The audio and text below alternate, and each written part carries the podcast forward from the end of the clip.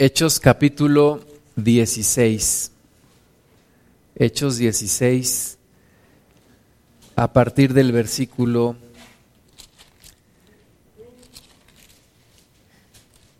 a partir del versículo 6. Vamos a orar antes de empezar a leer. Te damos la gloria, Señor, te bendecimos eh, en esta mañana, bendecimos tu nombre. Te pedimos que nos hables a nuestro corazón Señor, nos abrimos a tu palabra. Espíritu Santo, te pedimos que tú tomes el lugar central de esta reunión y que tú nos hables, que sea tu voluntad, que sea todo en tu poder, en tu gloria, en tu sabiduría. Te damos a ti toda la gloria, Señor, en el nombre de Cristo Jesús. Amén. Bueno, pues Hechos 16, versículo 6 dice, y atravesando Frigia, y la provincia de Galacia, les fue prohibido por el Espíritu Santo hablar la palabra en Asia.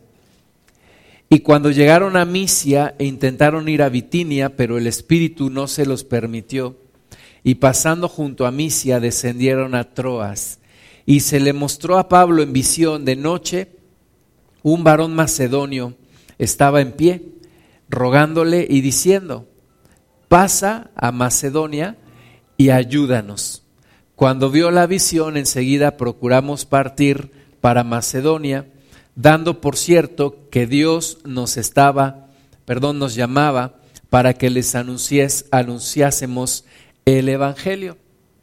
Entonces, están Pablo con, con Silas y con Timoteo, están buscando predicar la palabra de Dios y siempre abiertos al Espíritu Santo, dice que el Espíritu de Dios no les permitió entrar a, esta, a este lugar de, de, Galacia eh, y tampoco a Misia, en Bitinia, pero que tuvo una visión Pablo, donde Dios le mostraba exactamente el lugar donde Dios quería que estuviera, él y los, y los discípulos, y este lugar Dios se lo muestra con un hombre, un varón, dice un varón macedonio, versículo 9, que estaba en pie y le rogaba diciendo, pasa Macedonia y ayúdanos. Y esta fue la señal que Pablo entendió del Señor, que ahí era el lugar a donde Dios quería que predicaran. Y entonces se fueron para allá.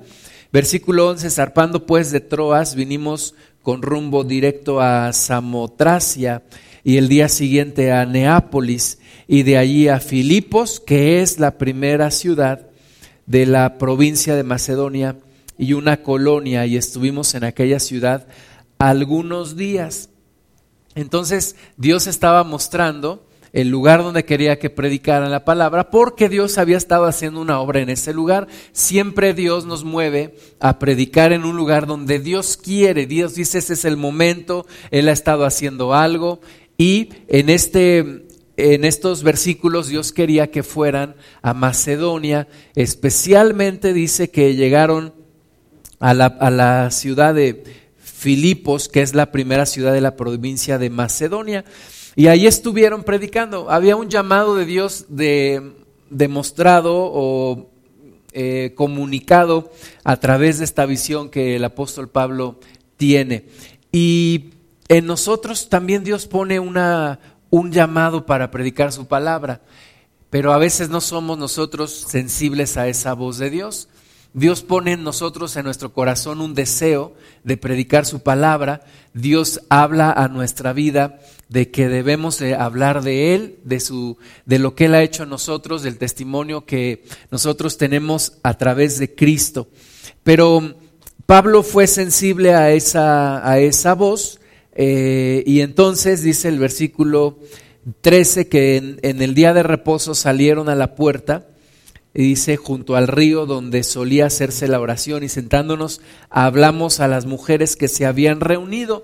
Entonces comienzan a predicar allí en el día de reposo junto al río donde solía hacerse la oración y ahí entonces empiezan a predicar la palabra de Dios. Entonces una mujer llamada Lidia, vendedora de púrpura de la ciudad de Tiátira, que adoraba a Dios, estaba oyendo. Y el Señor abrió el corazón de ella para que estuviese atenta a lo que Pablo decía. Cuando obedecemos a Dios, Dios nos muestra su gloria y Dios nos muestra que él estaba haciendo una obra como en este lugar, dice que se reunieron y una mujer especialmente llamada Lidia empezó a escuchar la palabra de Dios, dice que era una mujer que adoraba a Dios y comenzó a escuchar y abrió su corazón. Entonces cuando nosotros somos sensibles a la voz de Dios, al llamado de Dios, Dios hace un milagro y Dios abre los corazones de las personas para que escuchen la palabra de Dios. Entonces dice ahí que estuvo atenta a lo que Pablo decía, versículo 15, y cuando fue bautizada y su familia nos rogó diciendo, si habéis juzgado que yo sea fiel al Señor, entrad a mi casa y posad, y nos obligó a quedarnos. Entonces, Vemos cómo esta mujer no solamente oyó la palabra, abrió su corazón, sino que también se bautizó. Fue una obra que Dios hizo en esta, en esta mujer, en Lidia, una obra grande porque no solamente escuchó, sino obedeció, se bautizó, pero no solamente ella, sino también dice que con su familia. Ella se bautizó y su familia dice. Entonces, yo quisiera el día de hoy que podamos reflexionar acerca de la salvación de nuestra familia, de la obra que Dios quiere hacer no solamente en mí, sino de la obra que Dios quiere hacer en mi familia. ¿Verdad? Dios habló a Pablo a través de una visión, un varón que le decía, pasa y ayúdanos, pero eh, había un plan del Señor con este con, este llamado hacia Pablo, que predicara la palabra, había una mujer que Dios conocía, Pablo no la conocía, había una mujer en Filipos que se llamaba Lidia, pero esa mujer también tenía una familia que, este, que también vivía allí y que también iba a aceptar a Cristo. Entonces Dios planea la salvación de cada persona y Dios planea la salvación de cada familia. Dios tiene un plan para cada familia. No es solamente que Dios te quiera llamar a ti de manera individual, sino que Dios cuando ya te llamó a ti también está viendo a tu familia. Y Dios quiere que tú seas el instrumento para jalar a tu familia, para predicarle la palabra de Dios a tu familia. Entonces Lidia escuchó, Lidia se bautizó y con ella su familia. Y entonces ya bautizados le dicen a Pablo, entra en mi casa. Si hemos, si realmente nosotros hemos hallado gracia y si realmente tú crees que yo soy fiel al Señor, entonces le dice a Pablo, entren en mi casa y quédense allí algunos días. Dice que nos obligó, dice aquí la narración de Lucas, el médico, dice, nos obligó a quedarnos. Entonces se quedaron allí en la casa de Lidia. ¿Por qué? Porque hay una, una parte que se llama salvación y hay una parte que se llama santificación. Cuando Dios entra en tu vida, Dios también quiere poner orden en tu vida. Entonces, no todo termina cuando ya aceptaste a Cristo, sino cuando le permites al Señor entrar en tu familia y transformar tu familia. ¿Verdad? No era nada más el deseo de, un agradecimiento. Yo me imagino que Lidia no solamente estaba agradecida con Pablo por haberle llevado la palabra de Dios, sino que además quería que la obra se continuara y que la obra siguiera y que pudiera predicar más y poder, poder entender más y poder recibir más de la palabra de Dios en su casa. Entonces por eso le pide ven a mi casa, quédense en mi casa, recibamos más de la palabra de Dios. Y tú y yo necesitamos pedirle al Señor que venga a nuestra casa, que reedifique nuestra familia, que transforme nuestro hogar, que todas las familias, todos nosotros tenemos problemas, todas las familias tienen problemas, todas las familias tienen situaciones adversas, un pasado. A veces no nos podemos enorgullecer mucho de nuestro pasado, pero todas las familias tenemos problemas, absolutamente todas. No hay una familia perfecta. Hasta tenemos un dicho, ¿no? Que dice, sucede hasta en las mejores familias. Entonces, en todas las familias hay problemas. Y dado que en todas las familias hay problemas, necesitamos pedirle al Señor que venga a nuestras familias, que traiga salvación y que ponga orden en nuestra familia. Amén. Y eso es lo que Lidia estaba tratando de decirle al Señor cuando le decía a Pablo y a los discípulos, vengan y quédense en mi casa. Si podemos poner la presentación, yo quisiera que tú y yo reflexionáramos un poquito acerca de cómo inició la familia donde estamos. Puede ser que estás en la familia de tus papás, puede ser que estás ya en tu propia familia. Porque una vez que tú inicias, tú, tú sales de tu casa de tus papás, te casas con una persona, inicias tu propia familia. Entonces puede ser que tú estés con tus papás en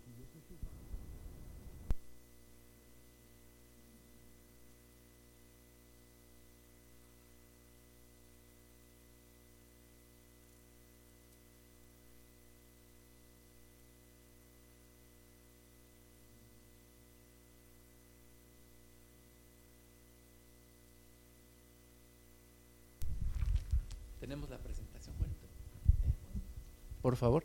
Entonces, decía, ya sea que tengas tu propia familia ya, o que vivas con tus papás y esa sea tu familia. Pero todos tuvimos el, inicio de una familia, ¿no? Y aquí en la pantalla, este, algunos de nosotros que ya tenemos más años, pues algún día fuimos delgados, bellos, esbeltos, guapos y toda la, me están dando la predicación ya, me la están soplando, pero este, todo eso fuimos, ¿verdad? Y la mujer pues esperaba que un día llegara el príncipe, el príncipe azul, y el hombre esperaba que un día encontrara a su princesa, ¿no? Amén. Entonces, teníamos sueños y todos dijimos algún día, mi familia no va a cometer los mismos errores que cometió la familia de mis papás. O si somos todavía hijos de familia, decimos, si yo tengo una familia, yo no voy a cometer los mismos errores que mis padres. Entonces un día, la siguiente, por favor, Juanito, un día llegó el príncipe azul. Un día iniciaste tu familia, tu matrimonio, te casaste y todo era hermoso, ¿verdad? Y todo parecía bello y parecía que la vida te sonreía. Ajá. Pero ¿cuántos saben que ahí no acaba el cuento? Es el principio. Si le das a la siguiente, por favor. El cuento siguió, ¿verdad? Y vinieron las situaciones, los problemas, las adversidades, ¿verdad? Entonces, muchas veces echamos a perder lo que Dios nos dio. Echamos a perder nuestra propia familia. Muchas veces no sabemos cómo manejar las situaciones. Eh, hace unos días nació el bebé de un amigo mío, ex compañero de trabajo, y preguntaba, ¿y dónde está el manual? Pues el manual está aquí, la Biblia. Pero muchas veces no, no la conocemos y entonces, ¿qué sucede? Echamos a perder nuestra vida. Y yo creo que es momento de permitirle a Dios y de pedirle a Dios que cambie nuestras familias, que transforme nuestras familias. Entonces, regresando, dejando un poquito los cuentos y regresando a la Biblia, si quieres ya quitarla, Juanito, muchas gracias. Dice que entonces Lidia le pide a Pablo y a, los demás que se queden en su casa. Y yo creo que es una buena oportunidad para pedirle a Dios que entre en tu familia, que entre en tu casa. Es una buena oportunidad de predicarle la palabra de Dios a los que todavía no conocen de Cristo en tu familia.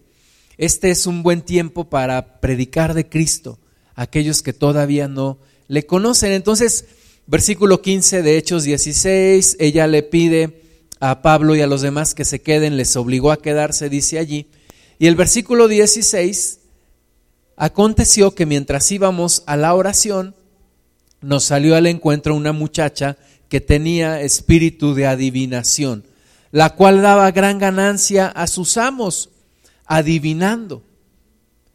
Esta siguiendo a Pablo y a nosotros, daba voces diciendo, estos hombres son siervos del Dios Altísimo, quienes os anuncian el camino de salvación. Y esto lo hacía por muchos días.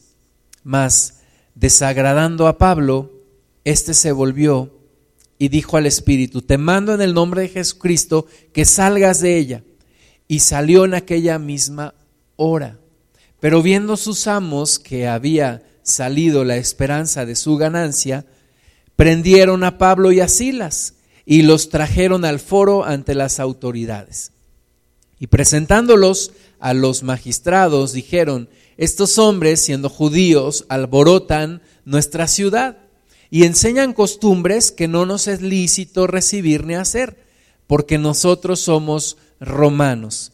Y se agolpó el pueblo contra ellos y los magistrados, rasgándoles las ropas, ordenaron azotarles con varas. Después de haberles azotado mucho, los echaron en la cárcel, mandando al carcelero que los guardase con seguridad. Entonces, vemos cómo ya predicó el apóstol Pablo la palabra del Señor Jesús y de entre los que se convirtieron, de entre los que recibieron la palabra, de entre los que recibieron la palabra, cayó en buena tierra fue Lidia. Pero Lidia compartió la palabra con su familia y se bautizaron y ella le pidió que fuera a su casa, que le siguieran enseñando más, que estuvieran ahí con ellos. Pero había otra persona también. A veces nosotros decimos, con que yo me salve ya está bien. No, Dios tiene planes para más personas. Dios tiene planes para tu familia y para otras familias. Entonces, aquí, aunque ya Lidia era salva con su familia, pues había otras familias y una de ellas era la de un hombre que no nos dice el nombre de este varón, pero nos dice que es un carcelero. Un carcelero que aparentemente, no, ahora sí como dice, no tenía vela en el entierro, pero aparece en la historia. ¿Por qué aparece en la historia? Porque Pablo reprende un demonio de una mujer que traía espíritu de adivinación, entonces lo reprende y, los que eh, sacaban provecho, eh, hacían negocio con esta mujer, se enojan mucho, entonces agarran a Pablo y a Silas, los meten a la cárcel y ahí es cuando entra en acción este, este varón, este carcelero. Dice el versículo 22, se agolpó el pueblo contra ellos y los magistrados rasgándole las ropas ordenaron azotarles con varas. Después de haberles azotado mucho, los echaron en la cárcel, mandando al carcelero que los guardase con seguridad. Este era un día como cualquier otro para el carcelero. Estaba ahí y les pregunta, ¿y ahora ustedes qué hicieron? No vienen ni borrachos, no, no chocaron un carro. ¿Qué hicieron ustedes? Pues nada más andamos predicando la palabra, echamos fuera un demonio y por eso se enojó la gente y por eso venimos aquí a la cárcel. Entonces, dice el versículo 24, el cual recibido este mandato los metió en el calabozo de más adentro y les aseguró los pies en el cepo, ¿verdad? Los metió al calabozo de extrema seguridad, donde ni el chapo se escapa, hasta el fondo allí, los metió y los aseguró allí con el cepo y entonces estaban ahí estos eh, Pablo y Silas, versículo 25, pero a medianoche, orando Pablo y Silas, cantaban himnos a Dios y los presos los oían. Estaban ahí en, el calabozo de más al fondo, asegurados eh, hasta los dientes, ¿verdad? Estaban, no, era, había forma humana de poderse escapar de allí. Pero estos dos, estos dos recordaron la palabra del Señor Jesús que dijo, donde dos o tres se reúnen en mi nombre, ahí estoy yo. Y sea en la cárcel, sea en el hospital, sea en la casa, sea en cualquier lugar, en la escuela, ellos recordaron esta palabra y estos dos estaban orando al Señor y cantaban himnos. Y por lo tanto Jesucristo estaba allí. Y los presos los oían. Versículo 26. Entonces sobrevino de repente un gran terremoto de tal manera que los cimientos de la cárcel se sacudían y al instante se abrieron todas las puertas y las cadenas de todos se soltaron. cuando ellos alaban al Señor, entonces sucede el milagro porque Cristo está allí y porque hay grandes cosas que Dios nos quiere mostrar. Y entonces viene un gran terremoto, se sacuden los cimientos de la cárcel y todas las cadenas se abren y todas las, las puertas de la cárcel se abren. Y entonces despertando el carcelero, y viendo abiertas las puertas de la cárcel, sacó la espada y se iba a matar pensando que los presos habían huido. Un soldado romano tenía que responder por, con su vida por aquellos que estaba cuidando. Entonces, cuando él ve que, que las puertas están abiertas, él se espanta y dice, pues se fueron y yo tengo que responder con mi vida. Y entonces saca su espada y estaba a punto de matarse cuando Pablo clamó a gran voz, versículo 28, diciendo, no te hagas ningún mal, pues todos estamos aquí. Estamos aquí, de ahí del fondo del, del calabozo más al fondo sale una voz de Pablo gritando, no, no te mates, aquí estamos. Y el carcelero se queda sorprendido. Dice el versículo 29, él entonces pidiendo luz. Se precipitó adentro y temblando, fíjate, lo más hermoso no es que Dios haga temblar la tierra, sino que Dios hace temblar el corazón de las personas, de un soldado romano, de un carcelero que está temblando y se postró a los pies de Pablo y de Silas y sacándolos les dijo, señores, ¿Qué debo hacer para ser salvo? ¿Qué debo hacer para ser salvo? Este es el milagro de Dios. Es el milagro de la transformación de una persona dura en su corazón que ahora está preguntando, ¿qué debo de hacer para ser salvo? Y entonces Pablo responde, ellos dijeron, cree en el Señor Jesucristo y serás salvo tú y tu casa. Cree en el Señor Jesucristo y serás salvo tú y tu casa. Porque Dios no está pensando solamente en ti, está pensando en tu familia. Tú tienes una obra que hacer, una obra de evangelista, una obra de misionero. ¿Con quiénes? Con tu familia. Tienes una obra que hacer, tienes un llamado que muchas veces descuidamos y no le predicamos a los de nuestra familia. Ah, es que tú no conoces a mi esposo, es, ese nunca va a cambiar. No, mira, aquí hay un carcelero romano que cayó de rodillas en un momento y que preguntó, ¿qué de hacer para ser salvo? Y así tu familiar, no importa que sea la persona más dura que hayas conocido, duros de salvar, se llama una película, ¿verdad? Puede ser que sea el más duro que, hayas conocido. Dios sabe cómo tratar con esa persona. Pero Dios cuenta con tu participación, con tu ayuda. Dios quiere que tú prediques el Evangelio. Oye, pero es que yo no sé predicar el Evangelio. Yo no sé, pero Dios no se equivocó. Y Dios te escogió a ti para que tú le hables a tu familia para que tú ores por tu familia, para que tú le prediques a los de tu familia. Porque la promesa es que vas a ser salvo tú y también tu casa. Cree en el Señor Jesucristo y serás salvo tú y tu casa. Es una promesa de un Dios que no miente. Es una promesa de un Dios que es imposible que mienta. Es imposible que Dios mienta. Y Dios, si te da esta palabra, es porque Él la va a hacer en tu familia. Y entonces el carcelero Escuchó, dice el versículo 32, y le hablaron la palabra del Señor a él y a todos los que estaban en su casa. Fíjate, este hombre fue, llevó a, los hermanos, los llevó a su casa, les predicó la palabra a todos, porque es lo que tú y yo necesitamos hacer que nuestra familia escuche la palabra de Dios, que nuestra familia oiga la palabra de Dios, que oigan la palabra. Ahora, a veces es difícil, ¿no? Para nosotros, porque ¿quién nos conoce mejor que nuestra propia familia? ¿Verdad? A la gente de afuera podemos engañarla, pero a nuestra propia familia no.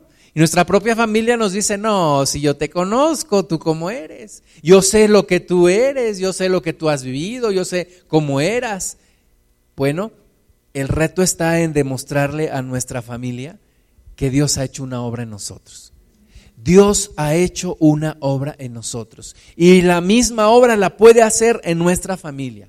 Y este carcelero le predicó, o más bien llevó a, los hermanos a que le predicaran a su familia dice el versículo 33, y él tomándolos en aquella misma hora de la noche, les lavó las heridas y enseguida se bautizó él con todos los suyos. Qué cosa tan más hermosa, ¿verdad? En la misma noche se bautiza él y se bautizan también sus familiares. Ahora, a veces no sucede así tan rápido. A veces no ocurre que inmediatamente nuestra familia cree. Pero todo tiene un tiempo, todo tiene su tiempo. Y tú y yo podemos predicarle a nuestra familia y Dios determinará el momento en el cual nuestra familia aceptará a Cristo.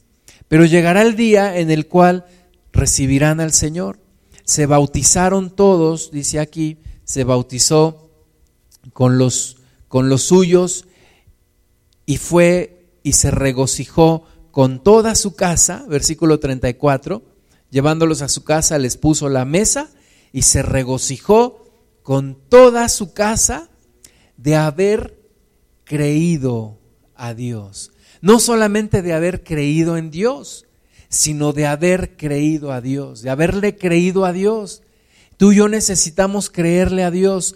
Nuestra familia necesita salvación, tú y yo necesitamos predicarle a nuestra familia. Hechos 10, Dios tiene planes, Dios tiene propósitos para cada persona y para cada familia, para todos. Familias conflictivas, familias no tan conflictivas, familias pequeñas, familias grandes, familias con muchos problemas, familias con pocos problemas, no importa el tipo de familia que tú tengas, Dios tiene un plan para tu familia. Dios tiene un propósito para tu familia. Ahora, para a nuestros ojos, nuestra propia familia siempre es la mejor, ¿verdad? Siempre nos comparamos, ¿no? No, pues aquella familia parece la familia burrón. No, yo, qué bueno que yo no pertenezco a esa familia. No, pues aquella familia parece familia de película, pero de terror. Qué bueno que yo no pertenezco a esa familia. Para todos nosotros nuestra familia es la mejor, ¿verdad? Pero la verdad es que todas nuestras familias, cada familia tiene problemas. ¿Y quién lo sabe mejor que el que vive en esa familia?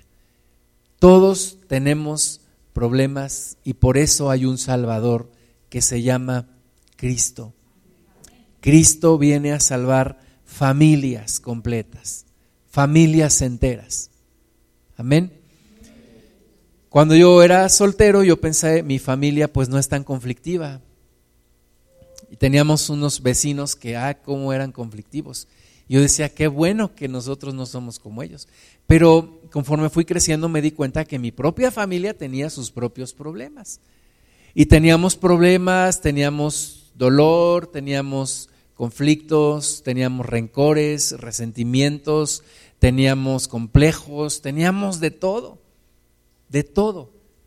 Y un día conocí a Cristo, gracias a Dios Cristo me encontró, compartí a Cristo con mi familia, Cristo fue predicado en mi, en mi familia y un día Cristo entró en el corazón de cada uno de los miembros de mi familia.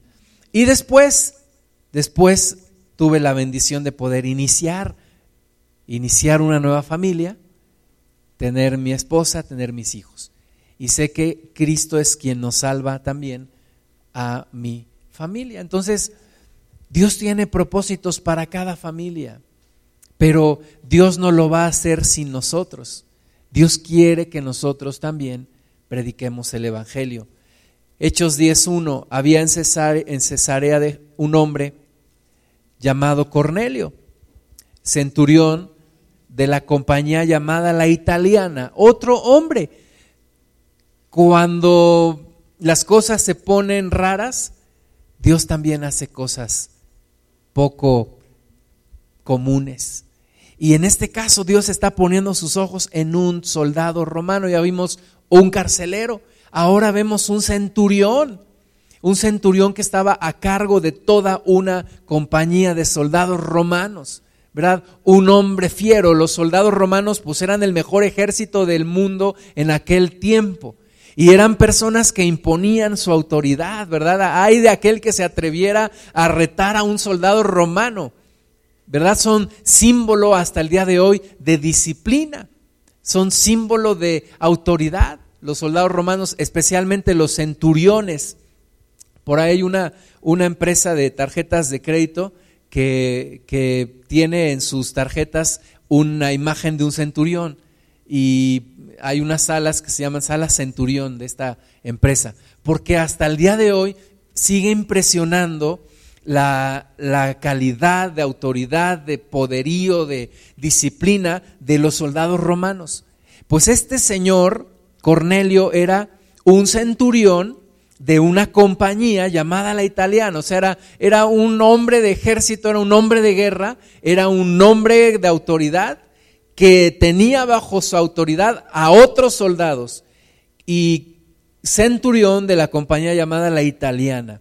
Pero dice el versículo 2 que se da una característica no muy común en los soldados romanos.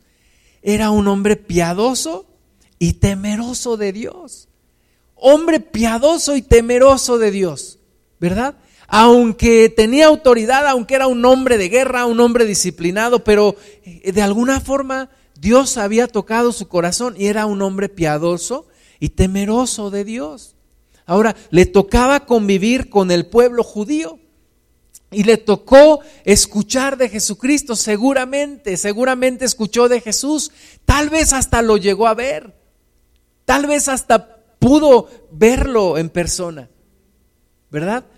Le tocó convivir con el pueblo judío, le tocó tal vez escuchar de Jesús o incluso a lo mejor verlo, pero seguro le tocó vivir con los cristianos, con los primeros cristianos. Y los soldados romanos estaban sorprendidos con los primeros cristianos, porque si eran el ejército más poderoso de ese, de ese mundo, pues los cristianos eran el ejército más poderoso de todos los tiempos. Y entonces estaba sorprendido. Y este hombre era piadoso y temeroso de Dios con toda su casa. Con toda su casa. ¿Te das cuenta que Dios tiene planes para toda la familia? Para toda la casa. Dios no quiere nada más sacar uno de una familia. Dios quiere toda la familia. Y Cornelio era un buen líder, un buen soldado, una buena persona, tal vez me imagino esposo, un buen esposo y un buen padre de familia. Y con toda su casa él los guiaba para que fueran piadosos y temerosos. ¿Sí? Y aquí el liderazgo especialmente hacia los varones, hacia los padres de familia, es importante, pero, pero también el liderazgo que puede tener una mujer una mujer de Dios en su casa, un hijo, ¿verdad? El liderazgo y el llamado puede salir de cualquier miembro de la familia. Entonces este hombre, piadoso y temeroso de Dios, con toda su casa, y que hacía muchas limosnas al pueblo. ¿Te das cuenta? Un hombre rico, tal vez por la posición que tenía, soldado romano, centurión, líder de, soldados romanos, pero hacía muchas limosnas al pueblo. Un hombre rico, tal vez piadoso, temeroso de Dios, compasivo, que hacía muchas limosnas al pueblo, al pueblo en medio del cual él estaba viviendo, que era el, pueblo judío y que estaban ahí los mismos cristianos. Entonces, él hacía muchas limosnas y y Dios lo, lo reconoció y lo llamó por su corazón. Versículo 3. Este vio claramente en una visión, como a la hora novena del día, que un ángel de Dios entraba donde él estaba y le decía, Cornelio. Él mirándole fijamente y atemorizado dijo, ¿qué es, Señor? A nadie se le aparece un ángel todos los días, ¿verdad? Este varón centurión, pues poderoso, fuerte, pues dice, ¿qué, qué es eso? ¿Qué, ¿Qué pasa, Señor? ¿Qué es, Señor? Y le dijo, tus oraciones y tus limosnas han subido para memoria delante de Dios.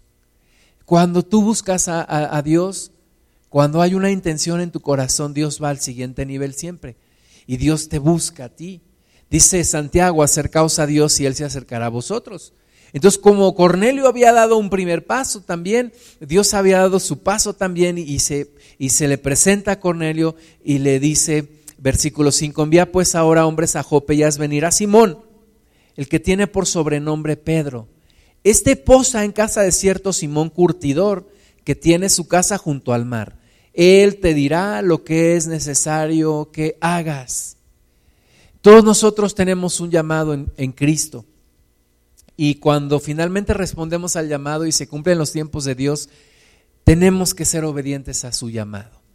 Yo cuando, cuando me predicaban la palabra en la universidad, mi profesor, el hermano Gustavo Gamboa, que me predica la palabra, y tres años estuve yo escuchando este, este maestro que me hablaba y yo me resistía y yo, no, yo decía, no, tal vez no, yo no quiero ser fanático, yo no quiero andar con una Biblia debajo de mi hombro así como él, yo no quiero andar en la iglesia todos los domingos. Finalmente, tres años Dios me trató conmigo y, y me decidí y Dios me tocó.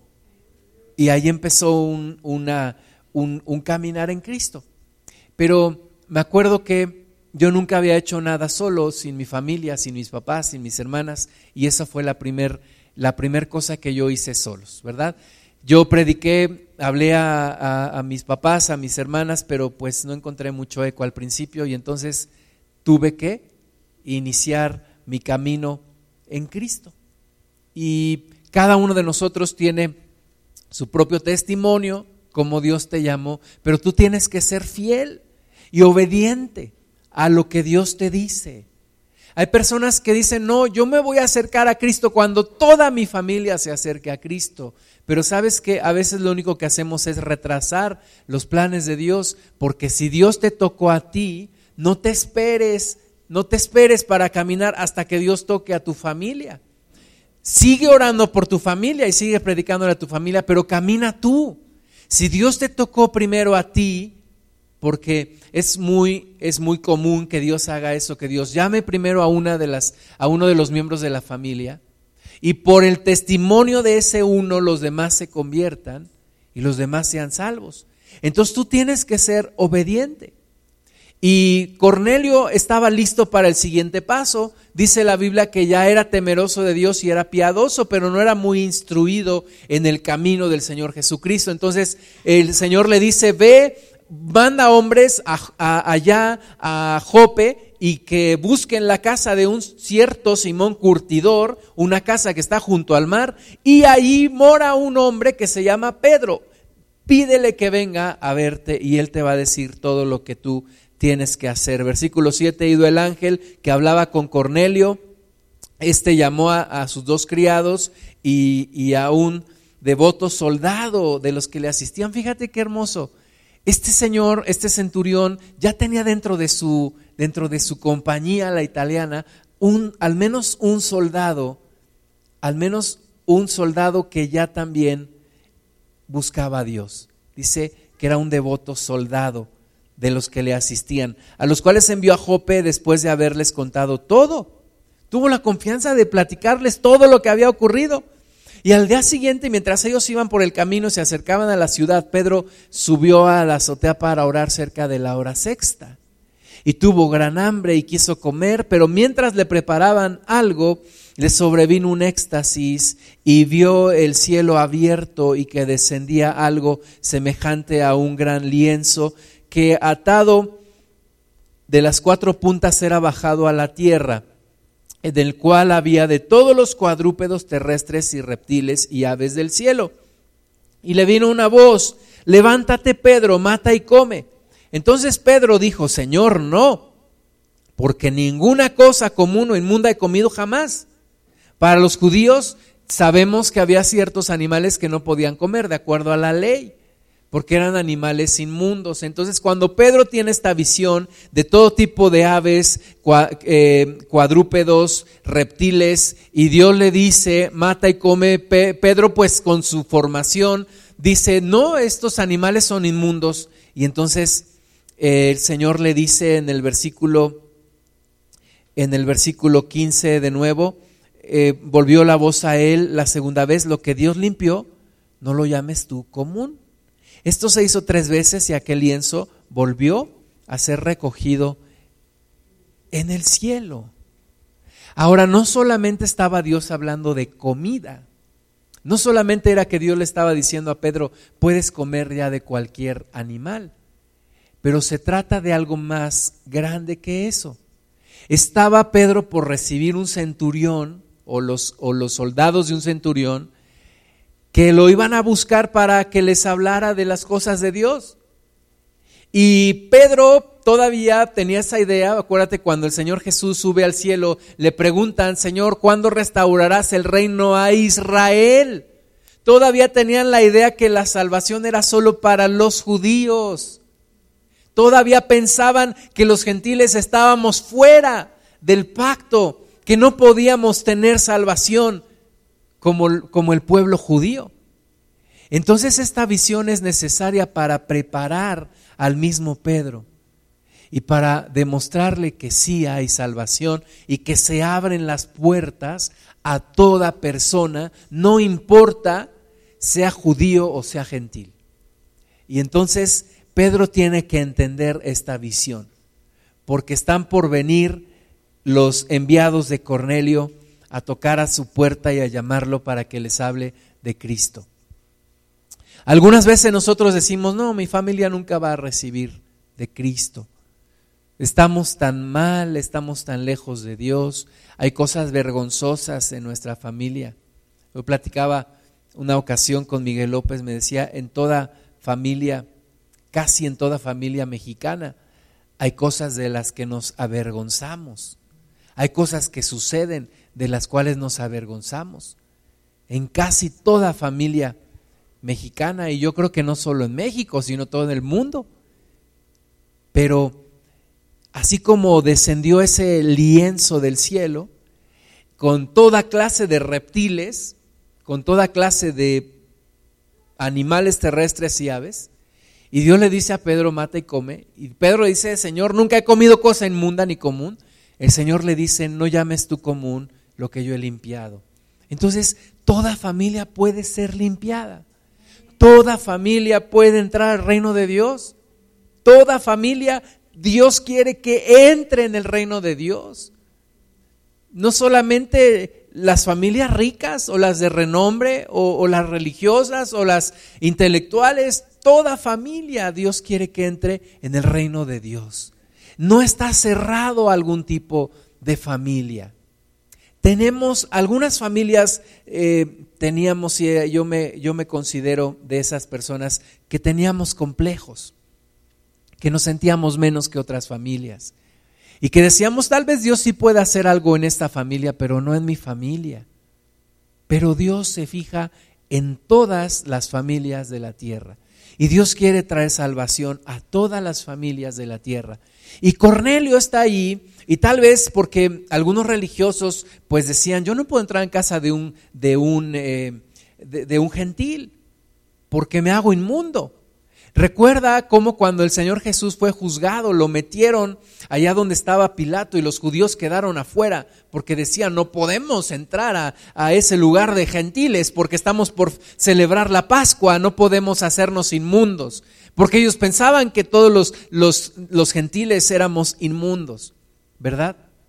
Pero Dios le dice a Pedro, no, Pedro, lo que yo he limpiado no lo llames tú inmundo. La sangre de Cristo ya se había derramado por todas las familias de la tierra.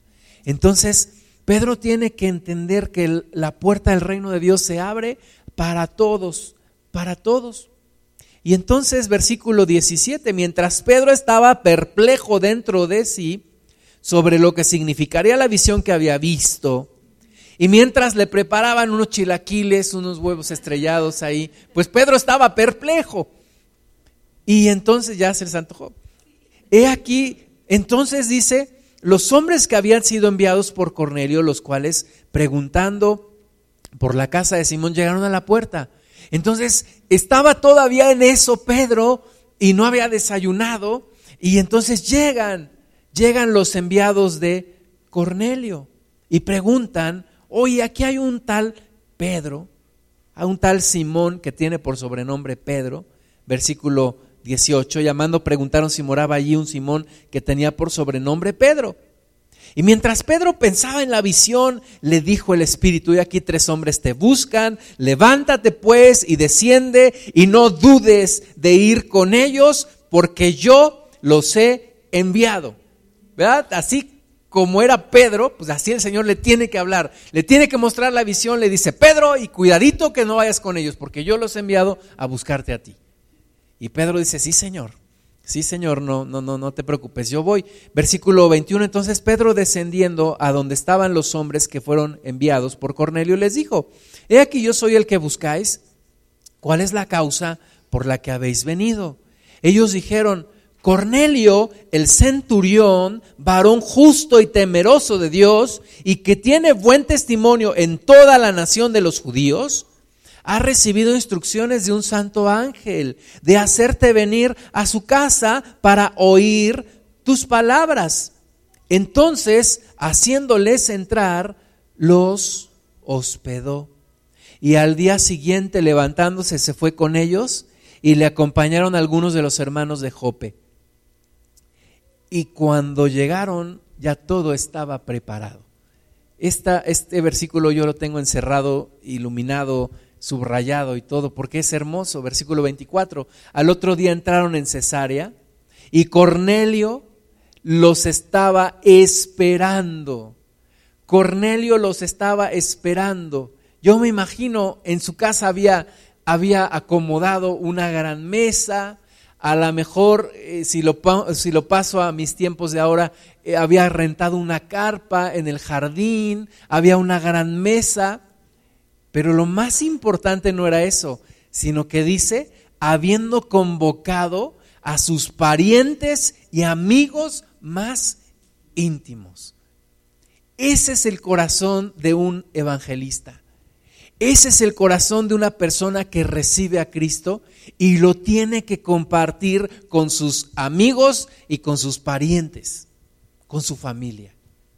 Este hombre no escatimó y dijo, vamos a recibir la palabra de Dios, vamos a prepararnos, vamos a hacer una barbacoa y vamos a escuchar a este hombre. Invitó a sus parientes, a sus amigos más íntimos, dijo, señores, yo tengo algo que compartirles. ¿Qué es? ¿Qué es? Como dice Miguel López que cuando iba a la primaria, su compañerito, el hermano David eh, Myers, hijo del hermano Gwen Myers, le habló y le dijo, eh, yo quiero compartirte algo en el recreo. Y Miguel dice que pensó, me va a compartir su torta, me va a compartir. Y dice que ya en el recreo dijo, te ven, te voy a compartir. ¿Y qué me vas a compartir? Saca su Biblia y le empieza a predicar de Cristo. Eso es lo que tenemos que hacer.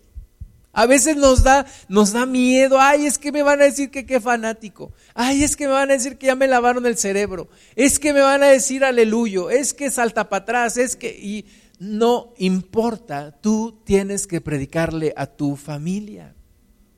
Organizar una reunión especial. Les quiero comunicar algo. ¿Qué nos quieres comunicar? ¿Que vas a tener un bebé? No. ¿Qué nos quieres comunicar? ¿Qué, pasó? Yo los quiero convocar. Tengo algo muy importante que decirles. ¿Qué es? Quiero decirles que recibí a Cristo. ¿Qué qué? Y les empiezas a explicar y les empiezas a predicar. ¿Cuántas veces has hecho una reunión familiar para predicarle a Cristo a tu familia? ¿Cuántas veces has tenido el valor de sentar a la gente a tu alrededor, decirles, me van a escuchar? es la primera vez que voy a hablar, pero me van a escuchar. Tengo algo muy importante que decirles. Encontré la salvación. Encontré a Cristo.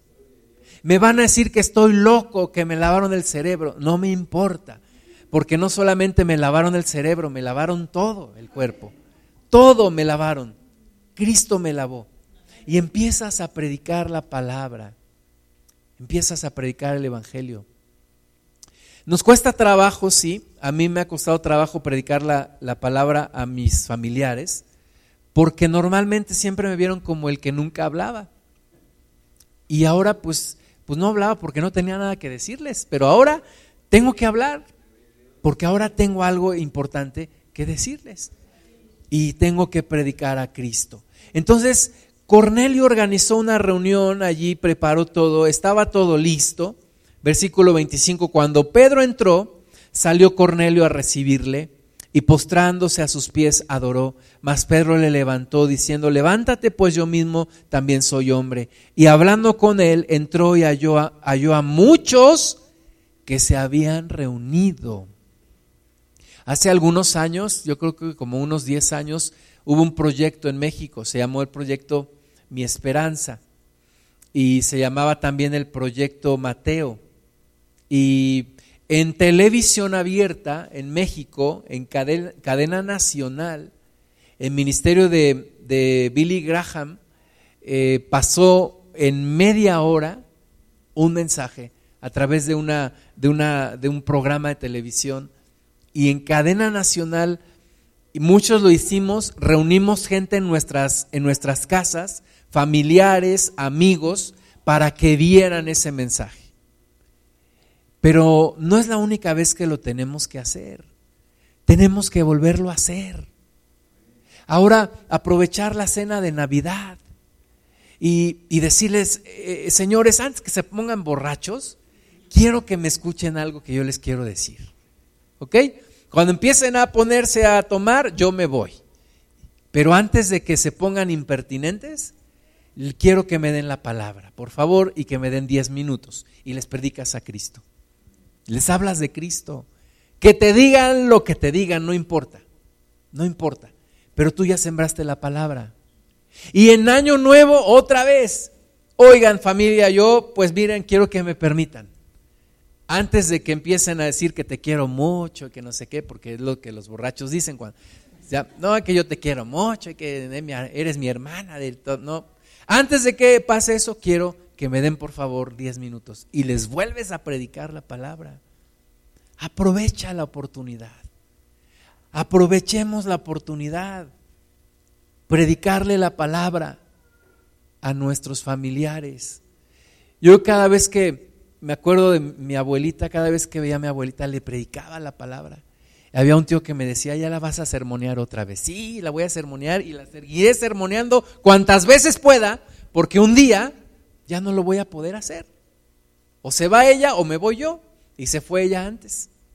Y no me importó. Yo tengo, tengo mi corazón tranquilo en ese sentido a mis tres abuelos que conocí en vida cuando yo había conocido a Cristo, porque mi abuelo que primero falleció, pues yo no, yo no conocía a Cristo. Pero dije, los otros tres no se me van. Y predicarles la palabra y hablarles de la palabra de Dios. Y tengo un tío que era de los, eh, de los más allegados cuando yo era hijo de familia, el que más nos visitaba. Y este tío yo le prediqué la palabra. Y este tío allá cuando estábamos en México puso el piso del templo y la aproveché para predicar la palabra y aquí puso este piso y le prediqué la palabra y cuantas veces puedo hablar con él, le predico la palabra. Y bueno, un día, un día Dios me va a mostrar el fruto en cada persona en cada familiar que he predicado la palabra. Entonces, no pierdas oportunidad. Predica la palabra a los cercanos, a los lejanos, a todos, predícales la palabra. Predícales la palabra de Dios. Tengo una, una prima, no es prima hermana, pero es una prima mía, vive allá en, en la sierra.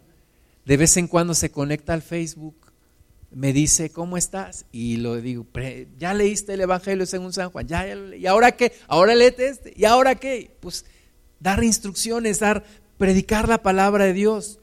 No sabemos hasta cuándo tendremos la oportunidad de hacerlo. Predica la palabra, dice, a, a tiempo y fuera de tiempo. Es la forma en la que Dios va a alcanzar tu familia. Siendo honestos, yo tengo muchos familiares que todavía no conocen a Cristo y tú seguro también tienes muchos que todavía no conocen a Cristo. Tengo un tío también, allá en la sierra, cada que lo veo, predico la palabra o al menos hago una oración por él, porque sé que un día la palabra va a dar su fruto. Y bueno, a veces yo quisiera que fuera más inmediato pero Dios tiene sus tiempos y cada persona es un mundo, ¿verdad? Dice un, hermano, cada persona es un mundito con sus piojitos, ¿verdad? Cada quien tiene su propio mundo, entonces hay que predicar la palabra. Entonces, eh, allí está Pedro predicándoles Versículo 27, hablando con él, entró y halló a muchos que se habían reunido y les dijo, vosotros sabéis cuán abominable es para un varón judío juntarse o acercarse a un extranjero, pero a mí me ha mostrado Dios que a ningún hombre llame como uno inmundo, por lo cual al ser llamado vine sin replicar. Así que pregunto, ¿por qué causa me habéis hecho venir? Entonces Cornelio dijo, hace cuatro días que a esta hora yo estaba en ayunas y a la hora novena mientras oraba en mi casa, vi que se puso delante de mí un varón con vestido resplandeciente y dijo, Cornelio, tu oración ha sido oída y tus limosnas han sido recordadas delante de Dios. Envía pues a Jope y haz venir a Simón, el que tiene por sobrenombre Pedro, el cual mora en casa de Simón, un curtidor junto al mar, y, y cuando llegue, él te hablará. Así que luego envié por ti y tú has hecho venir has hecho bien en venir. Ahora pues, todos nosotros estamos aquí en la presencia de Dios para oír todo lo que Dios te ha mandado. Hay un liderazgo que algunos de nosotros tenemos con algunas personas. Y así como organizabas las, las comilonas, con las carnitas, con la barbacoa, con la cerveza y con todo, ahora organízate unas buenas reuniones espirituales en donde sientas a todos y les dices, pues ahora van a escuchar. Y ahora van a escuchar esto que tengo que decirles. O así como Cornelio invitó a Pedro, háblales, o más bien háblanos. Háblanos de lo, de lo que tú tienes para hablarnos. Y Pedro dijo, en verdad comprendo que Dios no hace acepción de personas.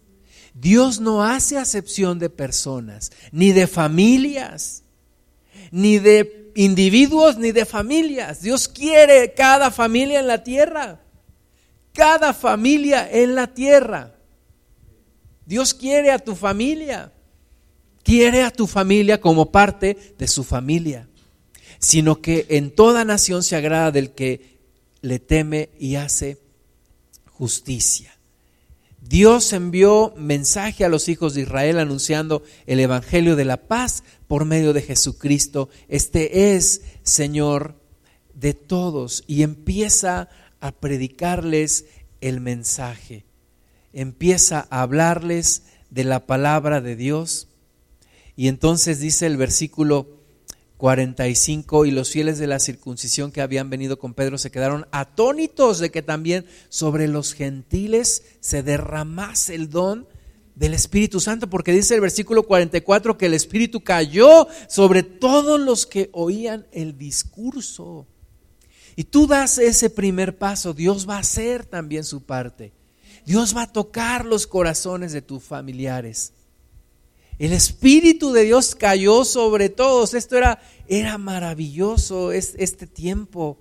Y dice el versículo 48, mandó bautizarles en el nombre del Señor Jesús. Entonces le rogaron que se quedase por algunos días. Tú tienes en tus manos la solución a tu familia. Predícale a tu familia. háblale a los miembros de tu casa. Comparte la palabra de Dios con tus, con tus hermanos. A ver, carnal, ¿te acuerdas que cuando hace algunos años tú y yo hacíamos tales cosas? Nos íbamos a los toquines o a los bailes. ¿O te acuerdas cuando nos íbamos a jugar? Bueno, ahora te quiero hablar de algo más importante. Y predícale el Evangelio. Háblale de Cristo. Hay algo muy especial en las familias. Hay una comunicación espiritual y emocional en las familias que sí es cierto, a veces no te creen porque te dicen, ah, tú yo te conozco desde que, yo te cambié los pañales. Y, pero también hay algo muy cierto que se transmite de hermano a hermano, de hermana a hermana o de hermano a hermana. Hay algo especial que tal vez van a escucharte como a ninguna otra persona van a escuchar.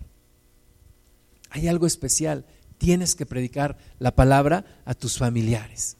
No importa la reacción de ellos. Tenemos que ser como esos aboneros que había cuando yo era niño. Iban a tu casa y tocaban la puerta y tocaban la puerta y tocaban la puerta y, y estaban ahí insistentes y hasta que no les comprabas. Tienes que ser un evangelista persistente. Hablarles de Cristo, hablarles de Cristo, hablarles de Cristo una y otra vez. Cuando yo recién me convertí, escuché el testimonio de una muchacha que oraba por su hermano, y oraba por su hermano, y oraba por su hermano, y su hermano no se acercaba, y no se acercaba, y no se acercaba, y la muchacha un día dijo, hasta aquí, yo ya no voy a orar por mi hermano. Y dice el testimonio que ese, esa noche ella fue a dormir y tuvo una pesadilla y vio que Satanás se juntaba con sus demonios y sus demonios venían y le rendían cuentas. Y decía, ¿tú dónde has estado trabajando? ¿Y tú qué has estado haciendo? Entonces cuando le pregunta a uno de sus demonios, le dice, ¿tú qué has estado haciendo? Pues yo he estado tratando de matar a este jovencito y menciona el nombre del hermano de esta chica. Y dice, pero no he podido por las oraciones de su hermana. Pero hoy ella ha dejado de orar por él y hoy me lo llevo. En ese momento se despierta la hermana y dice, Señor, perdóname, perdóname, yo no voy a dejar de orar por mi hermano hasta que Él te reciba. Y esa noche dice que la puerta de su casa se abre y entra el joven llorando y le dice, quiero recibir a Cristo como mi Señor y como mi Salvador, ayúdame. Tú no puedes dejar de orar por tu familia, por tus familiares. No puedes decir ya no les voy a predicar, porque ni tú ni yo somos nadie para decidir quién se va al cielo y quién no. Ni tú ni yo decidimos quién tiene la oportunidad de ir al cielo y quién no. Tú y yo solamente tenemos que predicar, ser fieles, ser fieles. Había dos hermanos, eran pescadores. Uno se llamaba Andrés, el otro se llamaba Simón pero eran muy diferentes, habiendo nacido de los mismos padres, crecido en la misma familia, eran diferentes. Simón era, era extrovertido, era protagonista, y Andrés era retraído, era tímido, pensaba mucho las cosas. Un día Andrés se encuentra con Jesús. Un día Andrés acepta a Cristo. ¿Y sabes qué fue lo primero que pensó? Mi hermano lo tiene que conocer. Mi hermano tiene que conocer este, este Salvador que yo tengo. Somos muy diferentes. Eh, yo me puedo imaginar que hasta el Simón se aprovechaba del Andrés porque era más bravucón, era más aprovechado. Pero Andrés dice, yo amo a mi hermano y mi hermano tiene, tiene que conocer al Mesías. Y entonces Juan 1 40 dice Andrés, hermano de Simón Pedro, era uno de los dos que habían oído a Juan y habían seguido a Jesús. Este halló primero a su hermano Simón y le dijo, hemos hallado al Mesías, que traducido es el Cristo. ¿Tú sabes que detrás de un Pedro hay un Andrés? Un Andrés que nunca figuró en los sitios protagonistas pero un Andrés que sabía construir relaciones, un Andrés que un día le dijo al, al, Señor Jesús, Maestro, mira, hay un muchachito aquí que tiene unos pocos pescados y unos panes. Y los... Yo le dije que, pues, ¿qué es esto para, para tanta gente? Pero insiste. Un Andrés que un día vienen unos griegos con Felipe y le dicen quisiéramos hablar con el maestro y Felipe los lleva con Andrés y Andrés y Felipe van con Jesús y le dicen, maestro, hay unos griegos que quieren hablar contigo. Un Andrés que siempre está moviéndose detrás de bambalinas, que no tiene lugar protagonista, pero que primero encontró a Jesús y fue y se lo presentó a su hermano. Hermano, tienes, tienes que conocer a Cristo. Tienes que entender. Ahora, no nos dice la Biblia cuántas veces tuvo que insistirle, pero las veces que sea necesario, insiste, toca, reprende, consuela, anima, exhorta, enseña, cachetea si es necesario. Pero no dejes de predicar el Evangelio. No dejes de hablar la palabra del Señor. No te rindas.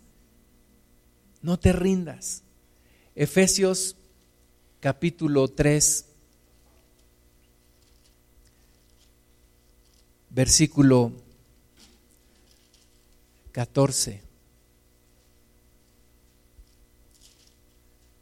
Acuérdate de de algún primo, sobrino, tía,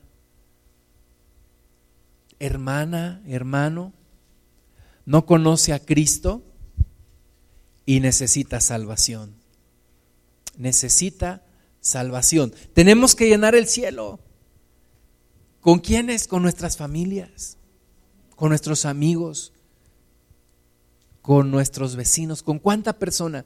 Pero yo quiero hoy dejarte una tarea, predícale a tu familia. Predícale a tu familia. Efesios 3:14, por esta causa doblo mis rodillas ante el Padre de nuestro Señor Jesucristo, de quien toma nombre toda familia en los cielos y en la tierra. Toda familia en los cielos y en la tierra toma nombre en Jesucristo. Toda familia tu familia.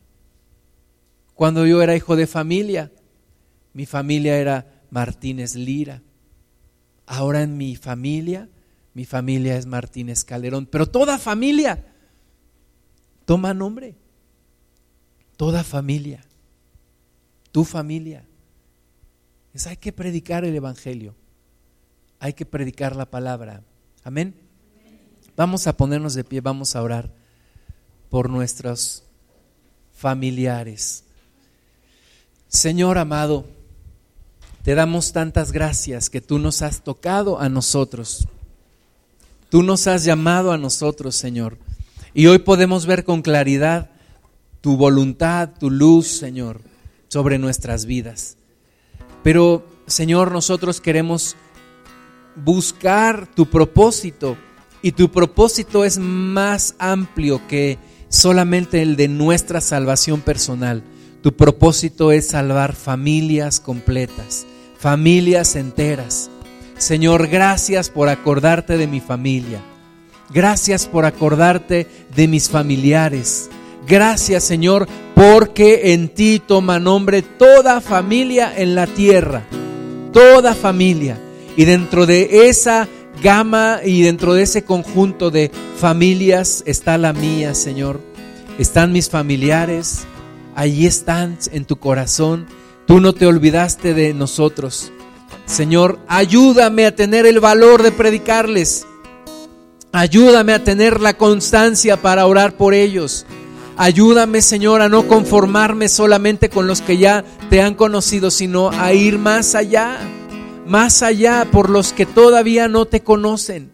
Ayúdame, Señor, a ser un fiel evangelista, un fiel misionero de tu palabra, para que mi familia, mis familiares te conozcan, desde los más cercanos hasta los más lejanos, Señor, te conozcan a ti, Padre Santo.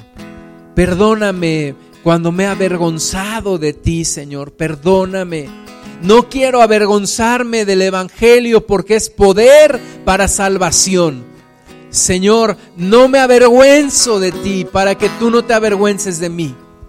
Señor, ayúdame a predicar tu palabra. Intercedemos en esta hora, Padre, por nuestros familiares, padres, hermanos, hijos, sobrinos, tíos, abuelos, Señor, primos, toda, todos los familiares, Padre, que todavía no te conocen, que todavía están lejos de ti, Señor. Los levantamos delante de tu presencia. Los bendecimos en el nombre de Jesús y declaramos, Señor, que un día vamos a ver el fruto de toda la palabra que hemos estado hablando. Un día vamos a ver ese fruto. Un día, Señor, van a venir y van a decir como dijo este varón, ¿qué tengo que hacer para ser salvo? Un día van a venir, Señor, y van a aceptar plenamente tu voluntad, tu autoridad. En el nombre de Jesús. Gracias, Señor porque nos has llamado primero que a muchos, pero también es una responsabilidad para predicar tu palabra, para no dejar que otros se pierdan. Te bendecimos, Señor, te damos toda la gloria, Padre Santo. Vamos a adorar al Señor.